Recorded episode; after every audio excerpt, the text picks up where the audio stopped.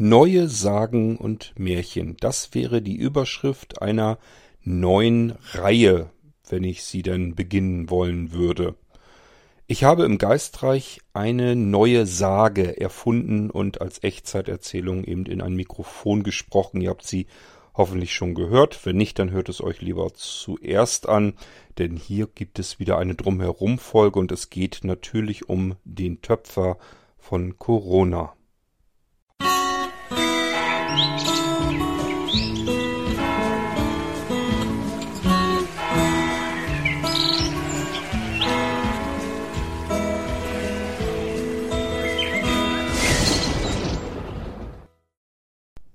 Was unterscheidet eine Sage von einem Märchen? Wisst ihr das? Wahrscheinlich schon. Falls nicht, ist nicht schlimm. Ich kann es gerne mal erzählen. Soweit wie ich das überhaupt weiß, kann ja sein, dass ich auch nicht alles weiß.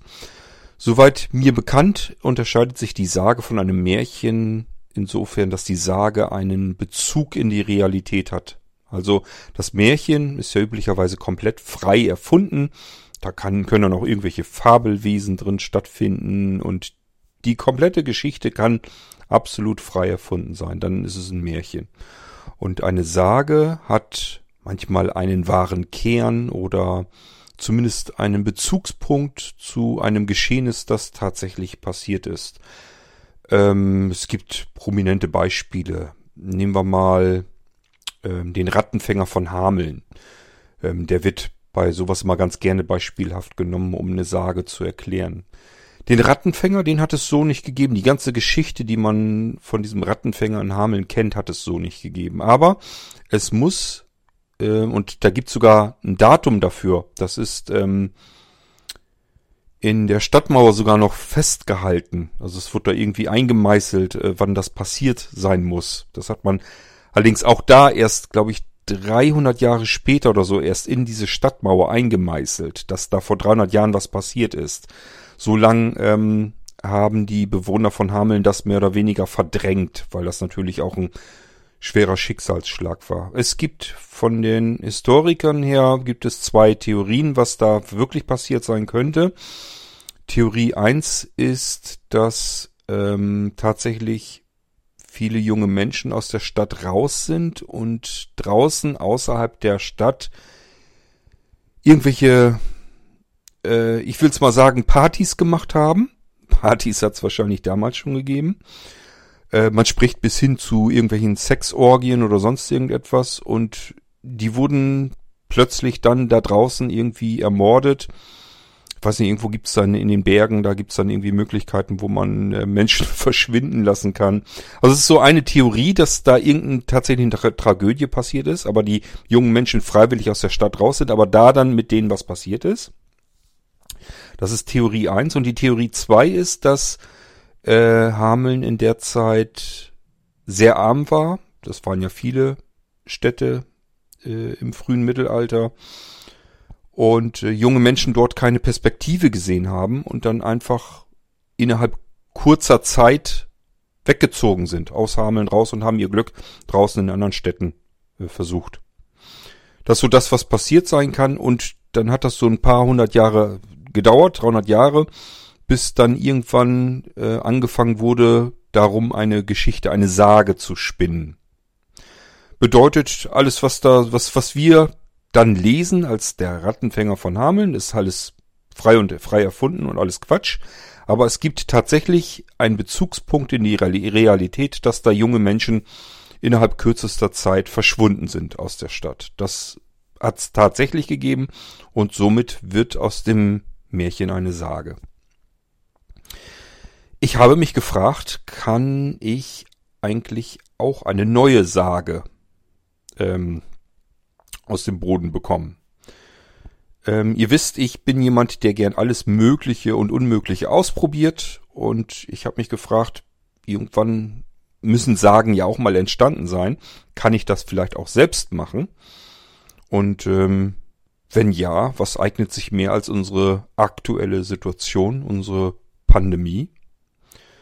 Und somit entstand die Idee vom Töpfer von Corona. Das ist die jüngste Echtzeiterzählung im Geistreich. Und ähm, im Prinzip könnte es sein, ich weiß es noch nicht, könnte es sein, dass ich das als Reihe ähm, mir denke. Also es könnte sein, dass da weitere Sagen oder Märchen oder so von mir noch folgen werden. Das wird sicherlich nicht so oft vorkommen, aber wenn mir irgendwas Schönes einfällt, dann will ich das vielleicht auch mit unterbringen. Und das wäre dann die Reihe Neue Sagen und Märchen, wo ich einfach mir überlege und ein Märchen euch erzähle als Echtzeiterzählung oder aber eine Sage. Und ihr wisst, im Geistreich ist immer ein bisschen bisschen was Seltsames, ist immer ein bisschen mysteriös, ein bisschen geheimnisvoll. Und äh, das versuche ich tatsächlich dann auch in diesen Sagen oder Märchen mit unterzubringen, so wie beim Töpfer von Corona. Was wollte ich denn in der Sage eigentlich erzählen? Ich wollte eigentlich so ein bisschen, wie will man das sagen, ähm, ja, meine, meine Verehrung zum Ausdruck bringen gegenüber dem mRNA-Impfstoff, den ich tatsächlich ähm, hochgradig effizient und modern finde und froh bin, dass dieser Impfstoff zum richtigen Zeitpunkt ähm, auf den Markt gebracht werden konnte. Der, da wird schon seit, ich glaube, sie hat seit Jahrzehnten oder so, ich weiß nicht, ich glaube zehn Jahre oder so ähm, sind die da schon dran gewesen. Es ist jetzt nicht so, dass das Coronavirus kam und plötzlich wurde dieser Impfstoff äh, hergestellt, sondern da sind die schon wesentlich früher dran. Das Ganze hat das jetzt natürlich nur extrem nochmal beschleunigt, weil er jetzt eben auch unbedingt gebraucht wurde. Ähm, das Ganze könnt ihr euch sehr schön anhören in Kampf der Unternehmen, ist ein Podcast. Dort müsst ihr mal die Episoden runtergehen und da könnt ihr auch, ich weiß nicht, ob er Kampf der Impfstoffe oder was heißt oder Kampf der Viren, ich weiß es nicht. Die formulieren dann ihren Podcast immer ein bisschen um. Ihr werdet es jedenfalls sehen, wo es um Corona geht. Da könnt ihr im Prinzip die ganze komplette Entwicklungsgeschichte der Impfstoffe, die wir jetzt haben, und die Firmen, die dahinter stecken, könnt ihr dort euch alles anhören. Es ist wahnsinnig spannender Podcast, jedenfalls in dem Abschnitt. Die haben, ich glaube, ungefähr immer sechs Episoden, die sich um ein Thema drehen. Das sind üblicherweise zwei große Unternehmen, die dann eben gegeneinander antreten auf dem Markt und wo die ganze Geschichte zu diesem Unternehmen und dem, was sie herstellen, erzählt wird. Und als die Pandemie war, das hat nicht so ganz lange gedauert, dann haben die diese Podcast-Reihe gebracht und das hat äh, mein ähm, mein Ansehen diesem Podcast gegenüber sehr erhöht. Bis dahin habe ich nur gedacht, okay, mal haben sie ein gutes Thema, ein spannendes Thema, höre ich gerne. Ich fand zum Beispiel ähm, Airbus gegen Boeing äh, fand ich total spannend. Ähm, an was kann ich mich denn noch erinnern? Da gab es noch weitere Podcasts. Aber jedenfalls dieser Corona-Podcast, der war auch extrem spannend. Wie diese Impfstoffe entwickelt wurden, wer dahinter steckt, welche Menschen dahinter stehen und so weiter. Wahnsinnig spannend. Ja, und äh, ich habe gedacht, dem zu Ehren könnte ich ja jetzt eine Sage machen. Normalerweise würde ich sie schreiben, dann wäre es auch eine gute Sage geworden. Ähm, aber ihr wisst ja, mit Schreiben ist nicht mehr so. Das heißt, wieder als Echtzeiterzählung. Und dadurch, das hat man jetzt beim Töpfer von Corona besonders bemerkt, ähm, schleichen sich sämtliche Vor- und Nachteile hinein, die eine Echtzeiterzählung gegenüber dem Aufschreiben mit sich bringt. Ähm, als ich begonnen habe, den Co äh, Töpfer von Corona zu erzählen, wusste ich selbst noch nicht so ganz genau, in welcher Zeit befinde ich mich und welche Geschichte will ich eigentlich genau erzählen. Das wusste ich tatsächlich nicht. Das war so eine waschechte Echtzeiterzählung. Ich fange einfach mal an und dann gucke ich mal selbst, wo der Weg uns hinführt. Beim Töpfer von Corona sind dadurch in der ersten Episode so ein paar Patzer reingekommen die ich euch jetzt erzähle. Ich hoffe, ihr habt die Geschichte schon gehört, weil wenn nicht, dann lasst es lieber hier erstmal sein und hört es euch erst an, sonst verderbe ich euch so ein bisschen. Dann achtet ihr da drauf und sagt, ja, was ist das für ein Quatsch? Was hat Kurt da für ein Blödsinn erzählt? Ich habe mir zunächst nämlich gar nicht so unbedingt gedacht, dass das Ding sehr weit in die Vergangenheit zurückgehen soll, bis ich dann so festgestellt habe, die Sage wird schöner, wenn ich sie irgendwie auch, keine Ahnung, ins frühe Mittelalter oder irgendwo hin versetze. Ähm, also die Zeit wird ja hier nicht genau erzählt, aber ist jedenfalls deutlich früher als jetzt. Und wenn ihr ähm, die erst, den ersten Teil euch anhört, dann wird ganz zu Anfang schon davon erzählt, dass der Töpfer seinen Laden Nähe der Fußgängerzone hat. Ich gehe davon aus, dass man im Mittelalter noch keine Fußgängerzone hatte, weil man auch noch keine Autos hatte. Also brauchte man noch keine Fußgängerzone.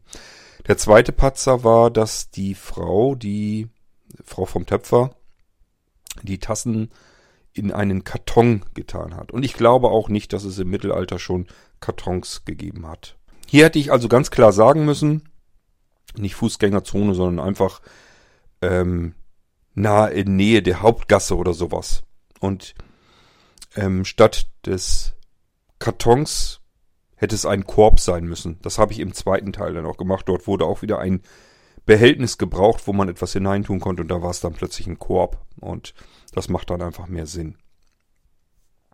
Das sind so Patzer, die können dann passieren, weil man einfach nicht genau weiß, wenn ich starte, wo fange ich eigentlich an, beziehungsweise wo geht die Reise hin. Und dann merke ich so im Verlauf der Geschichte, dass äh, ich, während ich die Geschichte erzähle, mit der Geschichte weiter zurückgehe in der Zeit äh, in die Vergangenheit. Und schon kommen wir dann dadurch, dass wir die Zeiten im Prinzip während des Erzählens sogar wechseln, äh, haben wir jetzt Sachen drin, die hat es in dieser Zeit noch gar nicht gegeben. Und so können solche Sachen eben passieren. Wenn man es schreibt, kein Problem. Man muss nur die Fußgängerzone streichen und was anderes dafür hinschreiben, irgendeine Gasse oder sowas und statt des Kartons, da wird dann plötzlich ein Weidenkorb oder was draus gemacht und schon stimmt das ganze Ding wieder. Das ist total simpel und einfach, wenn man es schreibt, wenn man es in Echtzeit erzählt, muss man sich überlegen, schmeiße ich jetzt den kompletten ersten Teil weg oder schneide ich da irgendwie was zwischen raus und korrigiere das oder lasse ich es jetzt einfach so. Da die Echtzeiterzählungen von mir aber tatsächlich so gemacht sind, quick and dirty, wie ich alles so mache, mache ich mir die Arbeit da nicht, da nochmal dran zu gehen. Ähm, obwohl ich nah dran war, als ich mit dem zweiten Teil begonnen bin, äh, ob ich den ersten Teil auch nochmal eben komplett neu mache. Aber ich hatte dann keine Lust mehr dazu. Da steckte viel Arbeit schon drinne, trotz allem, und ähm, da wollte ich einfach nicht nochmal das Ganze wiederholen. Ähm, ja, aber ich weiß nicht, ob ihr es bemerkt habt, äh, den Bezug in die Realität, was aus der ganzen Geschichte der frei erfundenen dann wieder eine Sage macht.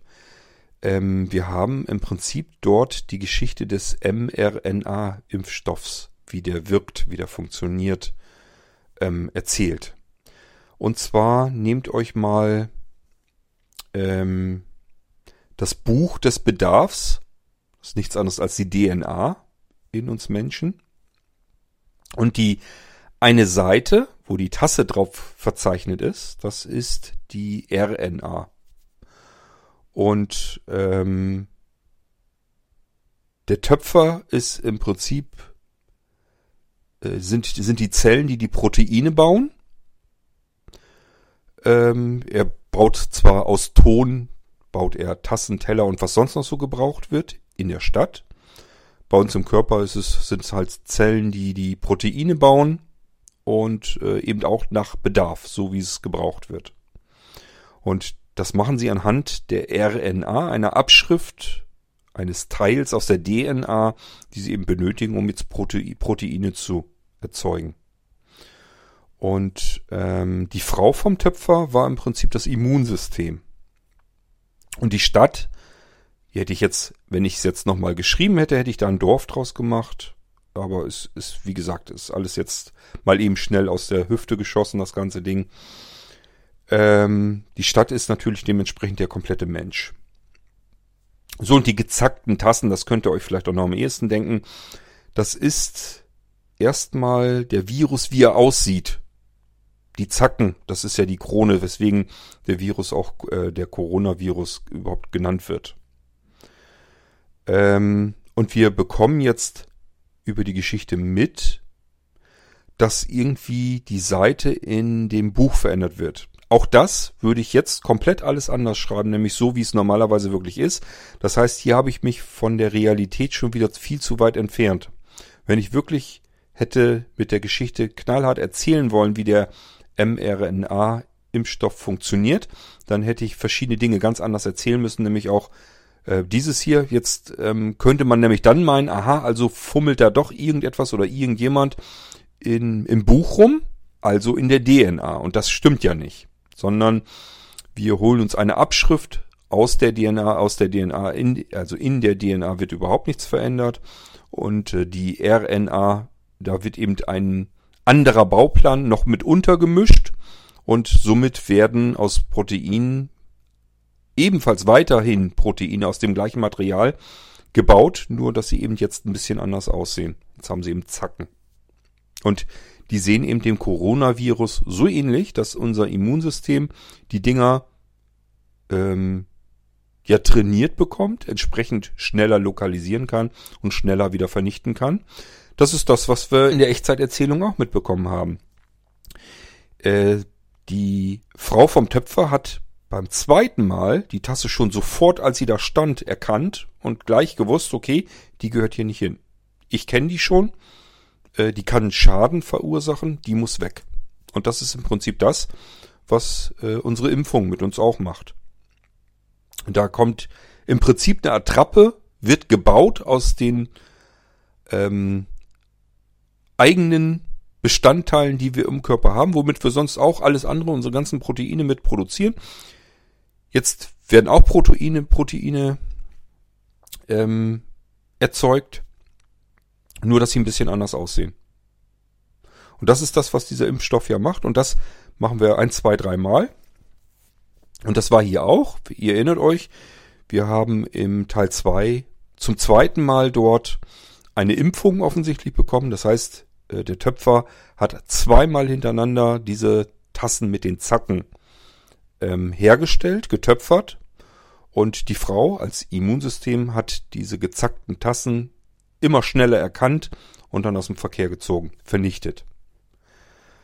Äh, somit konnte unserer Stadt, in dem Fall dem Menschen, dann nichts gravierenderes mehr passieren. Äh, und ihr erinnert euch vielleicht dran, da kam ja dann die Kundin in den Laden zurück, die sich den Mund verletzt hatte an den gezackten Tassen. Das sind die Nebenwirkungen, die passieren können. Kennt jeder, der sich hat impfen lassen, dass einem vielleicht der Arm mal wehtut oder dass man vielleicht ein bisschen friert, weil man dann doch irgendwie ein bisschen Fieber bekommt. Das Immunsystem schlicht ja an, zum Glück. Das ist ja ein Zeichen dafür, dass die Impfung funktioniert, äh, dass unser Immunsystem was zu tun bekommt. Ähm, das dauert nicht so lang, weil es ist ja keine wirkliche Vireninjektion ähm, gewesen, sondern eben nur eine harmlose Attrappe. Deswegen läuft unser Immunsystem einmal kurz an und reagiert sich dann meist am nächsten Tag ja schon wieder weg oder vielleicht einen Tag danach. Aber ganz viel länger hat man mit der Impfung ja nichts zu tun. Das sind die Nebenwirkungen und das haben wir hier verdeutlicht in der Geschichte mit der Kundin, die mit den verletzten Mundlippen in den Laden kam. Die hat sich an der gezackten Tasse eben ein bisschen verletzt. Aber sie lebt, ihr geht's gut, sie ist gesund, ist nichts Schlimmes passiert. Und das ist eben wichtig auch zu verstehen. Es ist nichts Schlimmes passiert und es passiert auch nichts Schlimmes. Aber ähm, natürlich muss das Immunsystem irgendwie beauftragt werden, sich drum zu kümmern. Also muss schon irgendwas passieren, weil sonst wissen wir ja gar nicht, ob da das Immunsystem dann anschlägt, wenn es dann soweit ist. Wir bekommen in der Geschichte auch mit, dass es da einen ominösen Fremden gibt, der in die Stadt reinkommt mit seinem Pferdefuhrwerk, der wohl offensichtlich selbst getöpferte Waren dort verkaufen möchte. Und der hat solche gezackten Tassen. Die sind dann zwar nicht so scharfkantig, kann man sich nicht dran verletzen, aber im zweiten Teil ganz zum Schluss bekommen wir dann tatsächlich mit, in einer weiteren Stadt, die dann nämlich wirklich Corona heißt, das komme ich gleich auch nochmal drauf, drauf zu sprechen, ähm, dass das dort nicht so funktioniert hat. Da hat der Töpfer im Prinzip das nicht richtig mitbekommen mit den gezackten Tassen und so weiter. Und dann haben die Leute eben von diesem fliegenden Händler lieber die Sachen gekauft. Und äh, da waren ja in dem Ton waren Giftstoffe drin, woran die Menschen in der Stadt dann auch letzten Endes massenhaft gestorben sind. So, das erstmal so diese ganzen Bezüge Richtung Realität, was ich so versuchen wollte, so ein bisschen mit in der Geschichte unterzubringen. Dass mir das nicht perfekt und reinrassig so gelungen ist, das ist mir vollkommen klar. Das weiß ich selbst. Das liegt daran, weil ich euch nicht äh, eine Biologiestunde präsentieren wollte, sondern euch trotz allem eine Geschichte erzählen wollte, eine Sage, ein Märchen. einfach eine schöne Geschichte, die man sich vielleicht gerne anhört, ohne dass man jetzt die ganze Zeit über das Gefühl hat, ich soll jetzt irgendwie wissenschaftlich aufgeklärt werden. Das könnte ich sowieso nicht, also versuche ich das auch gar nicht erst. Ich äh, wollte bloß eben eine Sage machen aus dem, was wir gerade alles hier durchleben, wie eben dieser Impfstoff funktioniert. Und äh, das wollte ich rüber transportieren in eine Geschichte, die, wenn man sie erstmal so hört, mit unserem jetzigen mit unserer jetzigen Situation und Realität überhaupt nichts zu tun hat. Muss man so ein bisschen überlegen, ein bisschen drauf kommen. Würde mich mal bei, an der Stelle interessieren, ob ihr euch da was beigedacht habt oder ob ihr einfach nur gedacht habt, Gott will uns irgendeine komische Geschichte erzählen. Das fände ich ganz interessant. Ob ihr schon vermutet habt, dass da irgendwas hintersteckt, hinter der Geschichte. Der Titel ist wahrscheinlich das, was euch dann am stutzigsten gemacht haben dürfte. Und das fand ich auch ganz interessant, war jetzt auch nicht so geplant. Ich bin ja mit dem Töpfer angefangen und der ist, befindet sich ja in einer Stadt und die Geschichte heißt ja schon der Töpfer von Corona und man denkt im ersten Teil die ganze Zeit über und auch im zweiten Teil fast komplett durch, man hat es hier mit der Geschichte vom Töpfer von Corona zu tun. Erst ganz zum Schluss bekommen wir mit, dass wir die ganze Zeit die Geschichte gehört haben und die handelt gar nicht vom Töpfer von Corona, sondern von einem ganz anderen Töpfer in einer Stadt, die uns namentlich gar nicht genannt wird. In den letzten wenigen einzelnen Minuten erfahren wir überhaupt erst vom Töpfer von Corona, wo sich das Schicksal ganz anders dargestellt hat. Die haben das irgendwie nicht hinbekommen, haben sich nicht impfen lassen und da sind eben die Menschen dann scharenweise an den giftigen Tonkrügen gestorben. Die haben daraus gegessen und getrunken, haben damit das Gift aufgenommen und ähm, sind daran eben zugrunde gegangen. Ja, ähm, also das kam mir auch erst alles später dann so. Ich fand das irgendwie ganz interessant, dass ich, weil ich habe ja die Geschichte auch erst erzählt und war ja selbst der Meinung, ich erzähle euch die Geschichte vom Töpfer von Corona.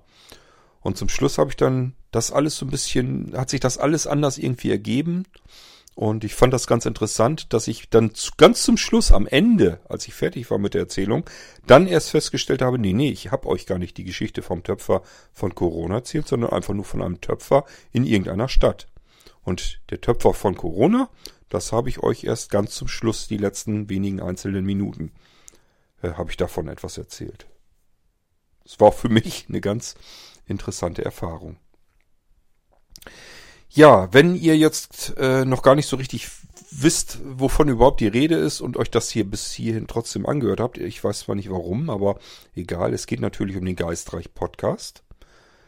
Ähm, den hört ihr, wenn ihr äh, als Feed-Adresse nehmt geistreich.podcast.blinzeln.org oder aber auf der Blinzeln Homepage im Bereich Podcast nach Geistreich sucht oder aber ähm, in eurem Podcatcher, wenn es eine Suchfunktion gibt, einfach mal Blinzeln eingebt mit dem D in der Mitte.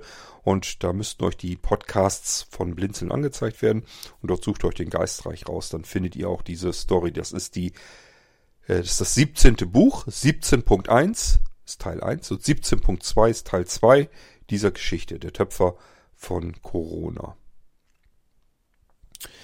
Ja, ähm, ja, und wenn ihr eine Kurzfassung haben möchtet, im Prinzip geht es darum, dass wir einsteigen bei einem Töpfer, der, wie wir dann aber erst etwas später feststellen, irgendwo im Mittelalter eine Tontöpferei hat mit einem kleinen Laden davor. Um den Laden kümmert sich seine Frau. Hinten in der Werkstatt ist unser Töpfer und töpfert eben alles, was die Stadt oder das Dorf um ihn herum, die Menschen da drin, benötigt. Und was sie benötigen, das steht alles in einem Buch drinne, im Buch des Bedarfs. Und in diesem Buch steht alles ganz genau, ganz exakt drin. Die Maße und wie es aussehen soll, es ist alles eingezeichnet, steht daneben äh, die ganze Maße und so weiter. Und wir bekommen so nach und nach mit, dass es in dieser Stadt dieses Buch des Bedarfs schon seit vielen Generationen gibt. Und jede neue Generation sich an diesem Buch festhält. Und alles, was hergestellt wird an Bedarf in diesem oder für den Bedarf in dieser Stadt, wird immer gleich gemacht. Das hat für die Bewohner dieser Stadt den Vorteil, äh, keine Ahnung, wenn zum Beispiel irgendwie eine Tasse in einem Schrank runterfällt, kaputt geht, dann kann man einfach in den Laden gehen und eine Tasse kaufen. Und sie wird einfach so wieder in den Schrank gestellt werden können und sieht genauso aus wie alle anderen Tassen auch.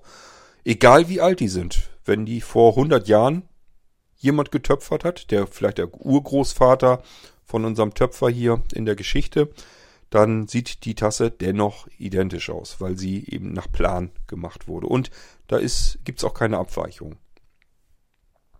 Und so wird alles hergestellt, ob es ein Stuhl ist oder ein Tisch oder was auch immer. Der Bäcker sein, sein Brot danach backt oder wie auch immer. Alles steht im Buch des Bedarfs und da steht genau drin, wie es auszusehen hat und wie es bemessen werden kann. Ähm ja, und in diesem Buch wird über Nacht offensichtlich irgendwie eine Seite herausgerissen, auf der verzeichnet ist, wie Tassen auszusehen haben. Und stattdessen wird eine Seite ähm, so ein bisschen notdürftig da reingedrückt äh, wo eine Tasse wieder verzeichnet ist. Die sieht jetzt aber anders aus. Die hat oben statt einem normalen Rand, wo man ganz normal von trinken kann, Zacken hat, was ja nun nicht ganz praktikabel ist beim Trinken. Aber hier sehen wir auch schon, dass wir hier nicht in einem normalen Dorf oder in einer ganz normalen Stadt in der Vergangenheit sind, sondern dass hier eben auch ein bisschen, ich will nicht sagen Fantasy reingekommen ist, aber eben die Menschen dort sind ein bisschen anders. Wir haben es auch mit einer vielleicht alternativen Realität damals zu tun. Wir merken auch, dass die Menschen hier irgendwie anders ticken als wir. Die ähm, halten sich an das Buch und trauen ihren eigenen Erinnerungen nicht. Klar, wenn man jetzt normalerweise müsste man sich sagen, wenn da jetzt eine gezackte Tasse da drin steht und die haben seit Generationen Tassen mit einem glatten Rand, dann fällt doch diese Tasse sofort aus, auf mit den Zacken. Erstens, weil man da nicht vernünftig daraus trinken kann und zweitens, weil ich doch wissen muss, wie die Tassen ausgesehen haben. Aber offensichtlich geht das hier nicht. Die Menschen haben diese Erinner dieses Erinnerungsvermögen dort nicht, sondern sie hangeln sich an ihrem Buch entlang. Und wenn sie glauben, dass sie etwas anders in Erinnerung haben, dann trauen sie ihre eigenen Erinnerungen nicht. Gucken lieber in das Buch rein und sagen sich, so wie es da drin steht, so war das schon immer, das ist richtig. Und das, was ich glaube, woran ich mich erinnere, kann ja nicht richtig sein, weil es im Buch eben anders steht. Das ist so ein bisschen dieses Mysteriöse, dieses Seltsame, was in der Sage dann wieder drin ist, weswegen ich gesagt habe, okay, man kann es dann doch in den Geistreich mit reintun. Hier ist zwar kein Mord und Totschlag, wir haben es nicht mal nicht mit, obwohl wir haben es auch hier mit Leichen zu tun, stimmt eigentlich gar nicht. Äh, ganz zum Schluss werden ja dann doch ein paar hundert Menschen ähm, aus der Stadt totgetragen. Also wir haben es auch hier wieder mit Toten zu tun. Ähm, ja, ich stelle fest, es passt also tatsächlich wirklich in den Geistreich rein. Ich habe erst so gedacht, Sagen und Märchen ist ja eigentlich nicht das, was du im Geistreich ähm, erzählen wolltest. Soll ja irgendwie immer so ein bisschen was Mysteriöses, Seltsames haben, Rätselhaftes, ähm, Morbides, alles soll da so ein bisschen mit rein. Aber ja, ich würde sagen, unsere moderne, unsere neue Sage hat das tatsächlich auch mit drin, deswegen kann ich es auch im Geistreich mit veröffentlichen. Ähm ja, und wir kommen also dahinter, dass ähm, der Töpfer dann diesem Buch nach eben tatsächlich Tassen hergestellt hat, getöpfert hat, die diese Zacken haben. Und ähm, prompt hat auch eine Kundin eine solche Tasse wohl gekauft und sich daran den Mund ein bisschen verletzt und ist damit natürlich wieder in den Laden gekommen. Und dann haben die eben gemeinsam, die Frau des Töpfers und die Kundin, in das Buch reingeschaut und gesagt, ja, steht aber da drin. Das muss mit Zacken sein. Das war offensichtlich schon immer so. Unsere Erinnerung täuscht uns einmal wieder. Und ähm, dann haben sie irgendwie dann doch festgestellt, dass das wohl doch nicht sein kann. Dass die, die Kundin hat eine Tasse, eine, eine alte Tasse mitgebracht und daran können die erkennen, nee, irgendwas stimmt hier halt nicht. Dann merken sie dann auch, dass die Seite ausgetauscht wurde und nach der alten Tasse muss der Töpfer dann äh, die Buchseite wieder neu zeichnen und neu einkleben.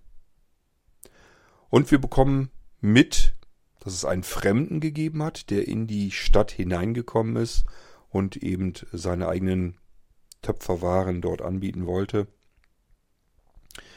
Ja, aber irgendwie hat er sein Zeugs da wohl nicht verkaufen können, ist dann weitergezogen, nämlich in eine Nachbarstadt und die heißt tatsächlich Corona, diese Stadt.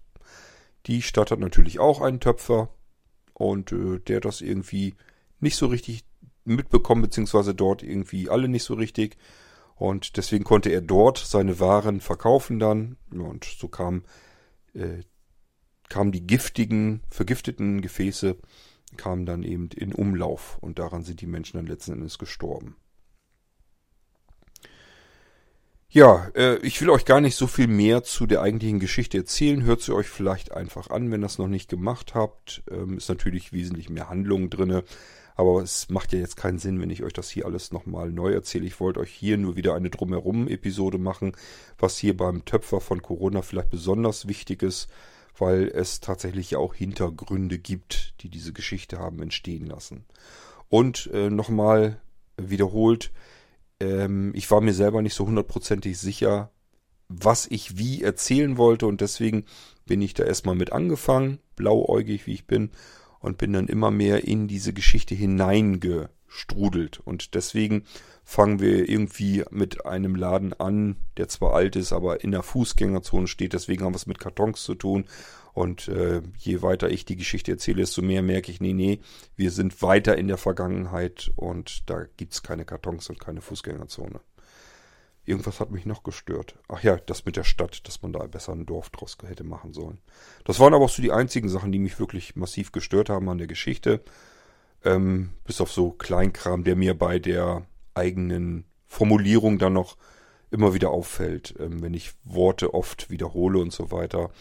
Das merke ich dann natürlich auch erst, wenn ich es dann höre und dann ärgert es mich auch, aber es ist dann erzählt. Das ist eben der Nachteil an der Echtzeiterzählung. Man kann da hinterher nicht mehr wirklich drin korrigieren. Das ist eben in Echtzeit dann rausgeschmissen und dann müssen wir die Geschichte dann so nehmen, wie sie ist. Ich hoffe, sie hat euch aber trotzdem viel Freude gemacht und ihr habt ähm, gespannt gelauscht, wie die Menschen in dieser parallelen Vergangenheit so leben und ähm, was sich da so zugetragen hat.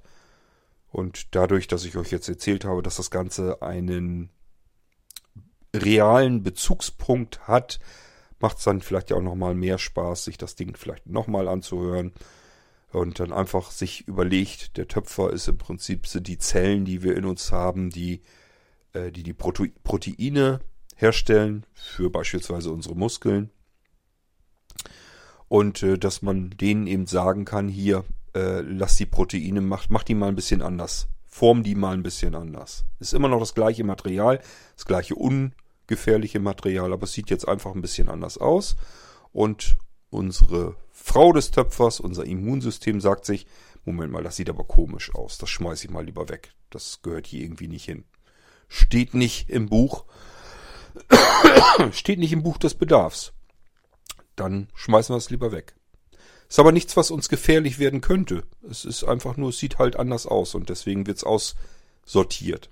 Und das Gute ist eben, es sieht so aus wie das, was der Fremde an Waren verkaufen will. Die Tassen, die er hat, sehen auch so ein bisschen oben gezackt aus und somit ähm, wissen die Menschen in der Stadt, in der wir jetzt begonnen haben mit der Geschichte, recht schnell, äh, dass diese Tassen äh, besser nicht benutzt werden. Die sind irgendwie nicht gut, die sind gefährlich, kann man sich im Mund dran verletzen und deswegen besser gleich wegschmeißen. Und das ist das, was das Immunsystem, die Frau vom Töpfer in der Geschichte eben gemacht hat. Ja, ähm, wie gesagt, ich hoffe, es hat euch ein bisschen gefallen. Ich fand das irgendwie für mich jedenfalls interessant diese Geschichte zu erzählen, weil ähm, ja man davon alleine so nicht drauf kommt. Aber dadurch, dass man ähm, so ein bisschen im Hinterkopf hat, man möchte einen realen Bezugspunkt in diese Geschichte reinbringen, muss man die Geschichte so verändern, dass sie seltsam ist, seltsam wird. Ist ja keine normale Geschichte, die ich euch so erzählt habe, wie sie damals tatsächlich zu, sich zugetragen haben kann. Also man kann sich nicht vorstellen, dass es damals die Geschichte so hätte geben können. Das macht einfach keinen Sinn. Die Menschen konnten sich immer erinnern, was sie, was sie taten und wie etwas auszusehen hatte. Ähm, also hätte sie so nicht sein können. Und dadurch, dass man eben diesen Bezugspunkt, dass man das damit reinbringen wollte und eigentlich eine Sage entstehen lassen wollte, ähm, ist dadurch eine sehr seltsame Geschichte entstanden. Was es für mich rein vom Erzählen und vom Erdenken her recht interessant gemacht hat, recht spannend. Ähm, ja, und wenn unter euch jetzt noch Menschen dabei sind, die sagen, ja, ich fand die Geschichte auch ganz interessant, ganz spannend, ähm, dann war es natürlich super. Ich befürchte es zwar eher nicht, weil es ja jetzt nicht was tierisch Spannendes oder Aufregendes eigentlich passiert. Es ist eben nur eine seltsame Geschichte, die ich euch erzähle. Aber vielleicht hat sie dem einen oder anderen tatsächlich trotzdem gefallen. Und keine Sorge, es geht natürlich auch weiter wieder dann irgendwann mit Freunde der Zukunft. Ihr wisst, ab und zu muss ich so ein bisschen Pause machen und euch mal was anderes erzählen. Mir geistert im Moment äh, noch eine andere Geschichte im Kopf herum. Die würde ich auch gerne erst erzählen, bevor ich mit Freunde der Zukunft weitermache. Und äh, dann habe ich ja auch noch, dass unser Stefan aus dem ersten Buch, Tagebuch des äh, Unerlebten, ähm, da will ich ja auch noch wieder weitermachen. Also es sind noch verschiedene Sachen, die ich euch erzählen will und ähm, wartet einfach ab. Es geht im Geistreich munter weiter. Im Moment sieht es jedenfalls nicht so aus, als wenn mir da der Gesprächsstoff abhanden geht. Ich wünsche euch viel Freude mit meinen Echtzeiterzählungen im Geistreich Podcast. Ähm, kleiner Tipp, wer gerne Geschichten mag, geht doch mal rüber in den neuen, neueren Poet-Podcast, der ist auch von Blinzeln. Dort werden auch Gedichte und Geschichten und so weiter erzählt. Äh, es gibt auch Geschichten in Textform, die noch aufgesprochen werden müssen. Die sind von ja, verschiedenen Autoren, die einfach gerne Geschichten geschrieben haben. Das heißt, ihr habt auch im Poet die Möglichkeit, Geschichten, auch mehrteilige Geschichten ähm, zu hören. Ähm, sie müssen bloß erstmal eingesprochen werden. Im Moment sind eher so kurze Sachen da, aber die mehrteiligen werden sicherlich auch irgendwann an die Reihe kommen. Und zwischendurch gibt es da dann auch mal wieder ein bisschen Musik zu hören von ähm, Künstlern, die eben einfach selbst musizieren. Und somit ist das sicherlich eine Empfehlung, dass ihr euch den Poet-Podcast, wenn ihr den Geistreich ganz gerne mögt, dann äh, kann ich euch den Poet jedenfalls auch sehr empfehlen viel Freude mit den Podcasts, mit dem, was wir machen. Und wir hören uns dann wieder im nächsten Irgendwasser. Bis dahin sage ich mal wieder Tschüss, macht's gut, euer König Kurt.